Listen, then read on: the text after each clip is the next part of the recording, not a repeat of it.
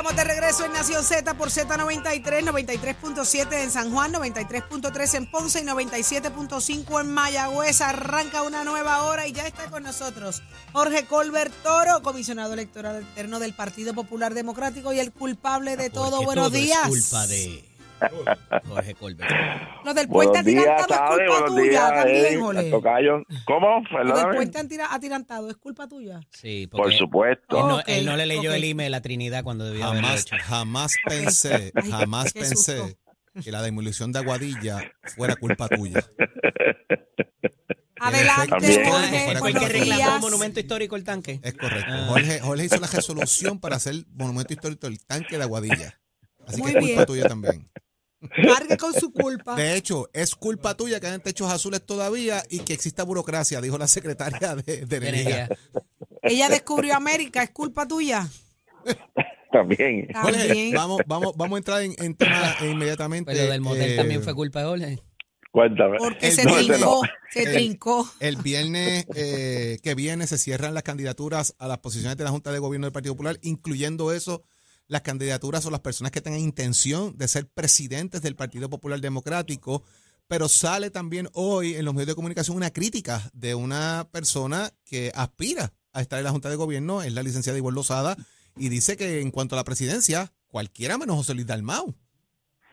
Porque ella está tan molesta con Dalmau, Bueno, Jorge. Bueno, en primer lugar, el, sí, el día 10 eh, es el último día para presentar las candidaturas a, a todos los cargos eh, internos del Partido Popular, estos son procesos internos del Partido Popular, la Junta de Gobierno eh, y a la presidencia y las dos vicepresidencias, que ese, esa, esas, esos tres puestos se deciden en una votación abierta en mayo, en mayo 7, pero eh, son dos procesos eh, eh, paralelos que están corriendo y el primer evento es el, el domingo 26 de febrero para escoger los miembros de la Junta de Gobierno. Eh, Esta, esta elección es una elección distinta porque la configuración del partido cambia ahora. Hay cerca de 560 miembros nuevos, tanto para el Consejo General como para la Asamblea General, que se van a estar seleccionando eh, de aquí a febrero por, diferentes grupos o sectores representantes de la sociedad puertorriqueña que, que eligen su, se eligen entre sus pares.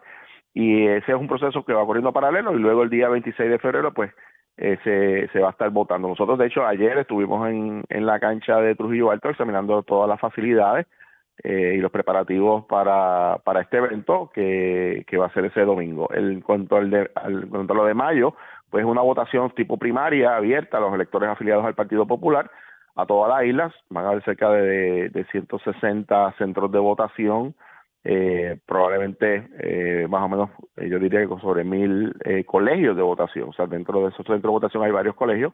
Así que estamos hablando de un proceso complejo, amplio, que la oficina del comisionado electoral y secretario general pues tienen que estar a cargo de todo el proceso. En cuanto a las expresiones de la licenciada Lozada, bueno, pues ya la- nosotros respetamos la opinión y la discrepancia que pueda haber de idea, pero que hay un, que hay un reglamento del partido eh, y, y es bastante claro de cómo se deben, ¿verdad?, de las expresiones sobre, sobre miembros del partido, sobre otros miembros del partido, pues está bastante claro el reglamento. Eh, si, si los candidatos o candidatas entienden que la manera más adecuada de adelantar sus causas es atacar al partido del presidente del partido, bueno, pues le corresponderá a los ¿Eso la populares. descalifica, Jorge? ¿Ese a luchar. ataque a la presidencia del partido la descalificaría? Mira, yo pues no sé, honestamente tendría que haber una. Primero, eso es un proceso que maneja eh, una comisión calificadora, no, no ni el secretario ni la oficina del comisionado electoral, son procesos separados. Eh, habría que ver si realmente sería objeto de una descalificación o no. Yo te digo ¿Ella honestamente. está molesta porque la eh, votaron, Jorge? pues no sé, ella, yo creo que ya todos sabemos que hubo una discrepancia sobre un asunto de política pública. Ella era la asesora del presidente del Senado, un puesto de confianza. Eh, bueno, y yo creo, ¿verdad? La lógica dice que si tú eres ocupas una posición de confianza para el presidente de un, de un cuerpo constitucional y sales afuera y lo piqueteas y lo atacas, eh, y tu oficina está a 10 pies de la oficina de tu jefe, eh, piensas que no va a pasar absolutamente. Bueno, pues, son puestos de confianza. Pre- pregúntale a cualquier asesor del gobernador si puede ir al portón del Fortaleza y piquetear al gobernador, atacarlo y luego entrar a su oficina como si nada, nada, hubiese ocurrido. Bueno, o sea, es una posición de confianza. Sí, eso fue una decisión, ¿verdad? Eh, y, y hay maneras de uno discrepar. Yo te voy a decir más. Yo discrepo, he discrepado de varias, eh, varios asuntos con el presidente del Partido Popular. Es más, he discrepado de cuando estaba en Fortaleza con el gobernador. Eh, y hubo momentos en que tuvimos unas discrepancias fuertísimas sobre asuntos de política pública, pero yo no salía al portón de Fortaleza a piquetear a Alejandro, ni, ni he salido a atacar al presidente del Partido porque tengo una diferencia sobre un asunto de política pública, porque es el sentido común, pero si esa es la manera que ella entiende que ella quiere aspirar, yo lo respeto. Yo soy de los que creen que las personas eh, no se descalifican, yo prefiero que sean los populares los que pasen en juicio. Así que, pero eso le corresponderá si es que alguien levanta algún planteamiento, el propio presidente particular ni siquiera ha querido responder, así que cada cual que, ¿verdad?, que ejerza su criterio de lo que es la manera más adecuada. Hay un reglamento y mi exhortación a todos los candidatos a que respeten el reglamento. ¿Tú te acuerdas de la licencia para nuestros hermanos dominicanos? En un momento dado. en la gobernación de Alejandro García Padilla. no, no, y te voy a decir, te voy a decir, lo voy a decir públicamente, no, no, no, yo, yo le he hablado ya con el gobernador, pero yo recuerdo particularmente cuando el gobernador García Padilla, no sé si ustedes lo recuerdan, eh, él, se expresó a favor de la legalización de la marihuana, pero eh, pero particularmente firmó una orden ejecutiva instruyendo a los fiscales a que no procesaran criminalmente. Y eso fue una discusión eh, fuerte internamente entre nosotros, o sea, entre su grupo asesor, porque yo planteaba que aunque yo discrepaba de su posición, me parecía que, que el firmar la orden ejecutiva, eh, siendo gobernador, dando instrucciones a los fiscales sobre ese particular, pues no era lo más, ¿verdad? Yo entendía en ese momento, fue mi opinión como asesor de asuntos públicos. Pero el gobernador insistió, ese es mi, mi criterio, yo soy el, ¿verdad? El, gobernador y yo quiero establecer la política pública de que mi administración no se, no se procesa, no se va a procesar criminalmente una persona por ese delito en particular. Pues fue una discrepancia privada. Eh, Era privada. bueno, no, porque lo hemos conversado en otros, digo de manera indirecta, pero, pero lo que quiero decir es que yo no, yo no salí al portón a piquetearlo, ni a atacarlo, ni a, ni a, ¿entiendes? O sea, uno usa su prudencia y sabe hasta dónde llega. Ha habido montones de asuntos de que también yo he discutido con el actual presidente del Partido Popular, donde podemos tener diferencia, pero uno no sale público. Si, digo, si tú trabajas, ¿verdad?, en un puesto de confianza y, tú estás, tienes, tienes, el privilegio de que te dan el honor de trabajar tan cercano como un gobernador, un presidente de un cuerpo constitucional, bueno, pues la prudencia yo creo que es un, ¿verdad? Y la confianza es un elemento fundamental. Totalmente, totalmente. Cada cual ejerce su criterio. De eso se trata. Si eres de confianza es porque contigo se puede hablar. Es porque podemos diferir y, se queda interno. De eso se trata. Pero como todo es culpa de Jorge Colbert. Pues. Jorge. Exactamente. Jorge, no cargues con piqueteaba a Colbert en el escritorio, le daba vueltas al escritorio y Colbert. Para que te atendiera. Cuando venía a jorobar a la, a la cámara, Jorge. Ah, sí. Lo piqueteaba alrededor de su escritorio, le daba vuelta al escritorio de Colbert. Qué bonito. Así, Colbert no. Mira esto. Jorge, gracias por estar con nosotros. Hoy es viernes, gózate tu fin de semana, ¿sabes? Igual gózalo, gózalo. Cuidado con estos dos, te junto mucho con ellos. No, yo trato, yo trato. La culpa es de Cristóbal, ahora una mujer seria. Yo soy una mujer, pero mira este, mira, mira, es más, vámonos. Jorge, que la pases bonito. Un abrazo. Que la pases Igualmente, buen fin de semana. No hay nada que no haríamos nosotros. Nos vamos con el análisis del día. Eddie López, muy bien acompañado. Hola, tío. Este segmento es traído a ustedes por Caguas Expressway, donde menos le cuesta un Ford.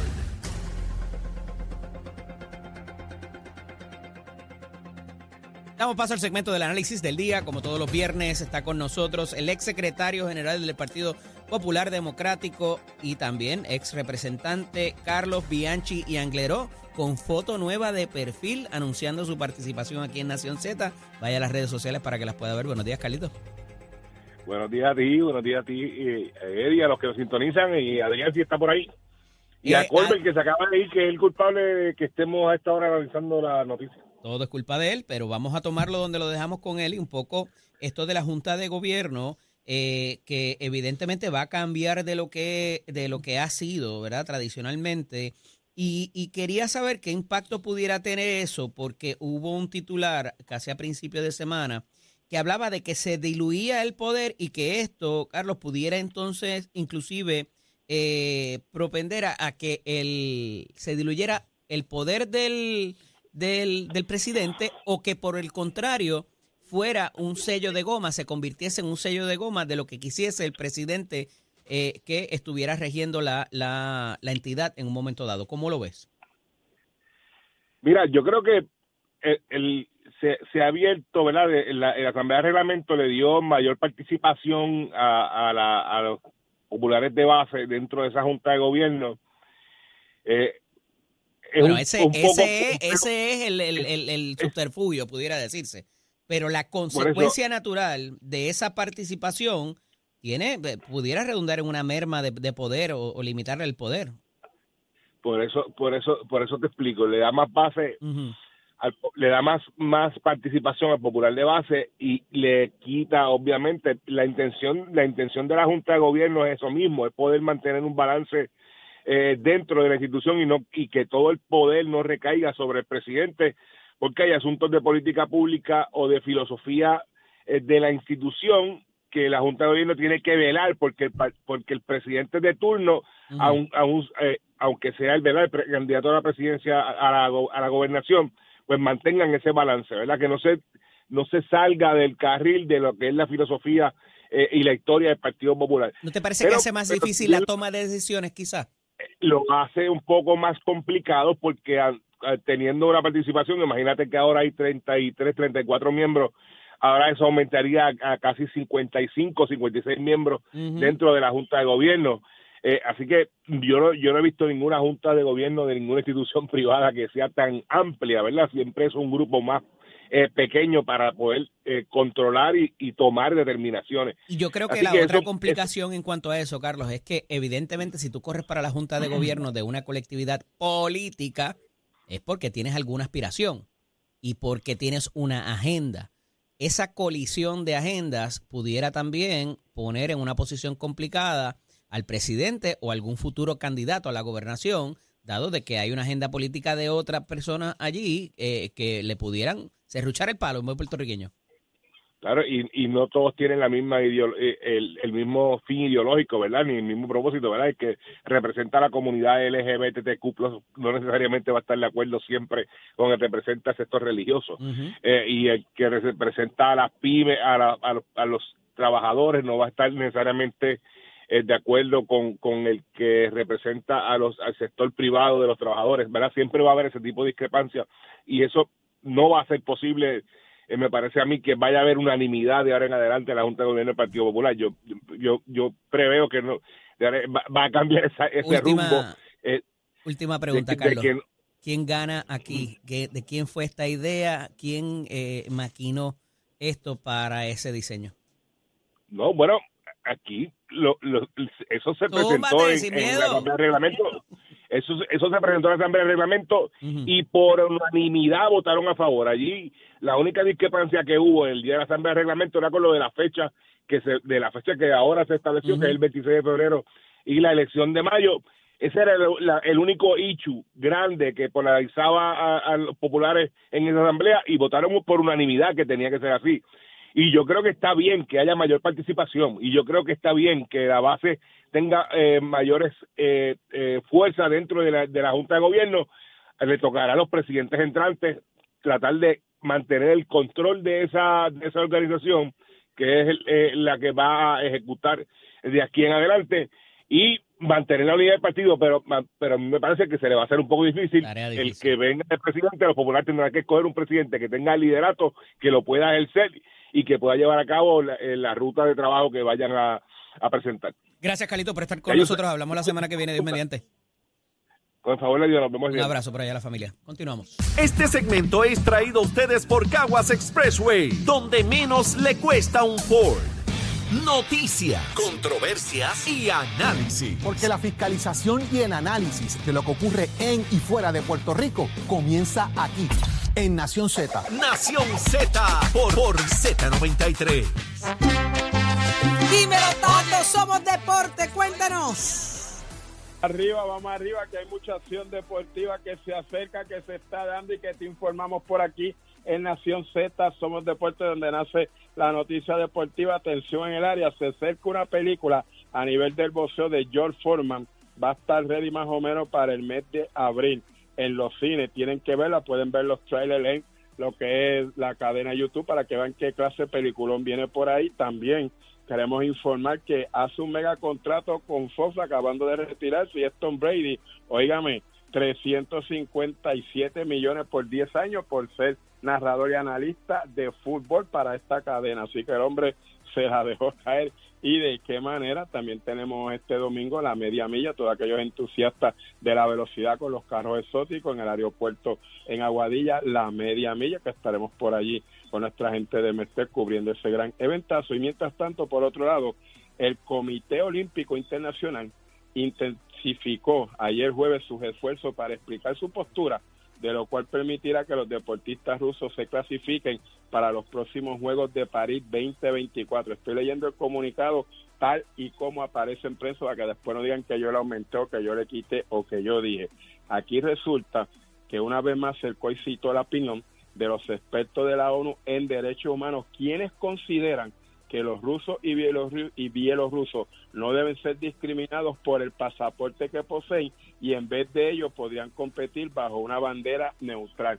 Eso se está trabajando, eso es el Comité Olímpico quien tiene que trabajar con eso internacional, pero hay algunos sitios ya como Ucrania y como algunos que se le van a unir que no están de acuerdo en que pues los rusos participen. Vamos a ver qué es lo que pasa y de todo eso usted se va a enterar aquí en Nación Z Somos Deportes. Esto es con el auspicio de Mestre cuál es que te informa, óigame, si usted quiere convertirse en un perito electricista, estudiar electricidad industrial con PDC, energías renovables, óigame, en tan solo 15 meses nosotros ofrecemos ese curso en Caguas. Clases comienzan en febrero, 787-238-9494, 787-238-9494, compara facilidades, equipos y toma tu la decisión de estudiar el Score. Compañeros que tengan buen fin de semana, buen día para todos. Achero, give it Buenos días, Puerto Rico. Soy Manuel Pacheco Rivera con información sobre el tránsito. Ya se formó el tapón en la mayoría de las vías principales de la zona metropolitana, como es el caso de la autopista José Diego entre Vega Alta y Dorado y desde Toa Baja hasta el área de Atorrey en la salida hacia el Expreso Las Américas. Igualmente la carretera número 2 en el cruce de la Virgencita y en Candelaria en Toa Baja y más adelante entre Santa Rosa y Caparra. La PR5, la 164 y la 167 desde Naranjito, así como algunos tramos de la PR5, la 167 y la 199 en Bayamón. Además, la avenida Lo Más Verdes entre la American Military y la avenida Ramírez de Arellano, la 165 entre Cataño y Guaynabo en la intersección con la PR22, el expreso Valdeoriotti de Castro desde la confluencia con la ruta 66 hasta el área del aeropuerto y más adelante cerca de la entrada al túnel Minillas en Santurce, el ramal 8 y la avenida 65 de Infantería en Carolina, el expreso de Trujillo en dirección a Río Piedras, la 176, 177 y la 199 en Cupey, así como la autopista Luisa Ferrer entre Montelledra y la zona del Centro Médico en Río Piedras y más al sur en Caguas, y la 30 desde la colindancia desde Junco Sigurabo hasta la intersección con la 52 y la número 1. Ahora pasamos con el informe del tiempo. El Servicio Nacional de Meteorología pronostica para hoy una continuación de los patrones climatológicos de los últimos días con condiciones ventosas, bajo un cielo parcialmente nublado, con aguaceros ocasionales arrastrados por los vientos alisios que afectarán porciones del norte y este de Puerto Rico. Los vientos continuarán del noreste de entre 10 a 20 millas por hora y las temperaturas rondarán en los altos 70 grados en las zonas montañosas y en los medios a altos 80 grados en las zonas costeras. Hasta aquí el tiempo, les informó Emanuel Pacheco Rivera. Yo les espero mi próxima intervención aquí en Nación Z, que usted sintoniza por la emisora nacional de la salsa Z93. Próximo, no te despegues de Nación Z. Próximo. Lo próximo es Héctor Ferrer, llega el representante del Partido Popular Democrático y aquí lo contesta todo, porque esto es Nación Z por Z93.